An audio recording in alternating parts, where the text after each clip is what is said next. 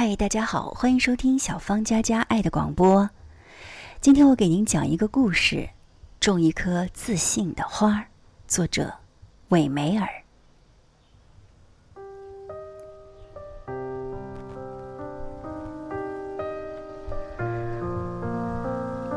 我一直是一个很自卑的女孩，单薄的身材，普通的面孔，木讷的谈吐，以及贫穷的家庭，都让我这个刚刚踏入大学校园的弱小女子，一直处于一种亚健康的状态，终日两眼无神，独来独往，少有言语。每当文选老师抽查普通话的推广情况，都是用我来当反面教材。我记得很清楚，文选老师一上课就让我站起来用普通话说一段，然后来自心灵启示我错误百出、漏洞遍地的咬字吐音情况。感情我就是一活生生的反面教材啊！每次听到文轩老师毫不留情的心灵启示，听到后面同学们发出的一阵阵哄堂大笑，我想死的心都有了。从此，我就有了严重的心理障碍，结巴的不成样子。而我越是这样，文学老师就越兴奋，因为他又可以借题发挥。要不，他上哪儿去找？这么全面集中起来的咬字吐音的错误大全呢？而后面同学们笑声也更加肆无忌惮，没有谁能把普通话说的这么惨不忍睹。渐渐的，我不再敢开口说话了，因为我患上了严重的口吃，几乎到了不能和别人交流的地步。学校只好给我办了一张一年的休学手续。回到家，亲人的关怀依然温暖不了我那颗伤痕累累的心。母亲得去田间劳作，父亲也常年在外打工，家里只剩下一个行尸走肉的我。我终日躺在黑暗的屋子里。一动不动，从我回家就一直这副德行，从来没有走出屋子半步。邻居家有一个从小就没有双腿的残疾孩子，因为没有学校接收他上学，十岁的他就一直待在家里。听说我回家了，他每天都来找我玩儿，用两只板凳当自己的脚。挪晃着来我家，我当时连自己都照顾不过来，哪有时间管他呀？他长着一双大大的眼睛，每次来都静静地坐在一边儿，拉拉我的辫子，给我掖掖下滑的被子，撩开我耷拉的头发，就像一个大姐姐那样照顾我。渐渐的，我会冲他笑笑。他就高兴的不得了，就变戏法一样，从他破旧的口袋中掏出一个热乎乎的熟鸡蛋，塞到我的手中。握在手中的鸡蛋的热度，慢慢的从我的手心一直传递到内心去，我濒临死亡的心就这样，被这个善良的残疾女孩给捂热了。看我冲他笑，他就甜甜的说一句：“姐姐，你笑起来真好看。”他一脸的真诚和笑意。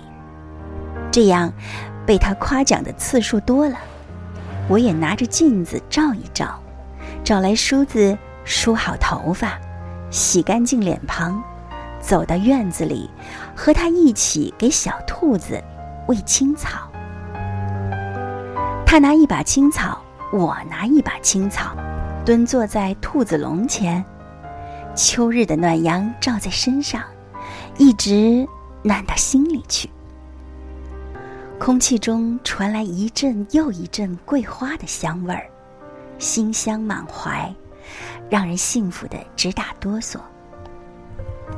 蓝天上划过鸽子清脆的哨音，篱笆架上的喇叭花开得正旺，一朵一朵吹着小喇叭。扭过头，我正看到他那张葵花一样灿烂的笑脸。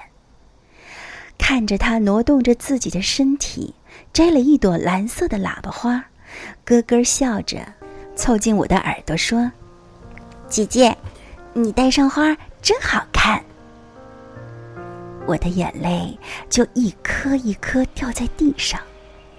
这样一个残疾的孩子，尚且懂得追求生活的美丽，我就再也没有理由逃避和退缩。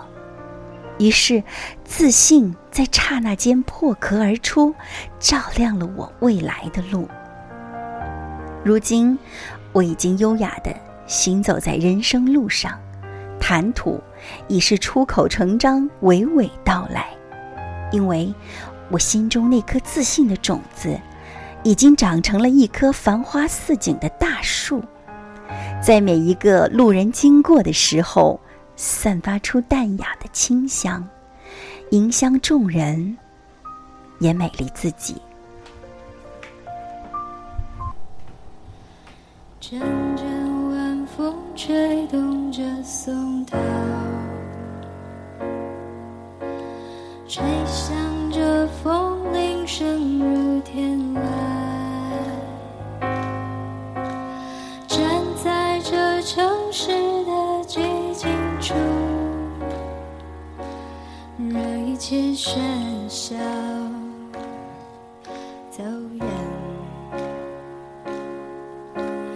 只有情深藏在白云间，蝴蝶穿行字印在琴键，看那晚霞盛开在天边。有一群向西归鸟，谁画出这天地？又画下我和你，让我们的世界绚丽多彩。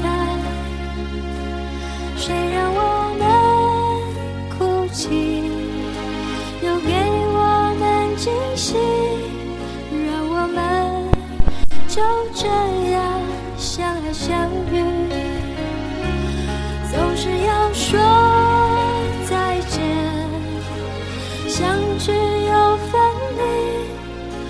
直走再漫长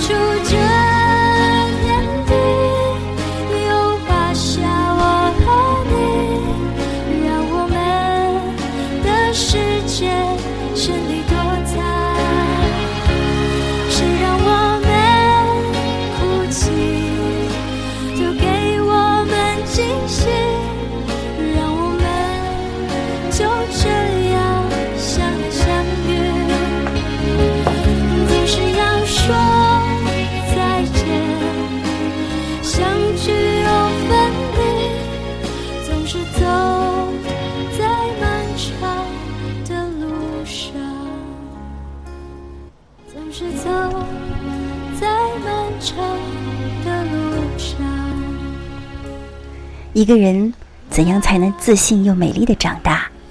小的时候，没有人告诉我们答案，于是我们只好一路跌跌撞撞，四处寻找足以合乎心灵最稳妥、最适合的方法。偶遇一个陌生人的微笑，擦肩而过的一句贴心的问候，或者不经意间一个温暖的眼神，都能给深陷坎坷。难过，甚至是绝望的人，递上一根绿意丛生的青藤，进而迸发出对生命的敬畏和渴望，并将这种温暖和美好传递给更多需要关爱的人，世界从此春暖花开。各位好，这里是小芳佳佳爱的广播，感谢您的收听，愿上帝的爱同在，我们下期节目再会，拜拜。总是走在漫长的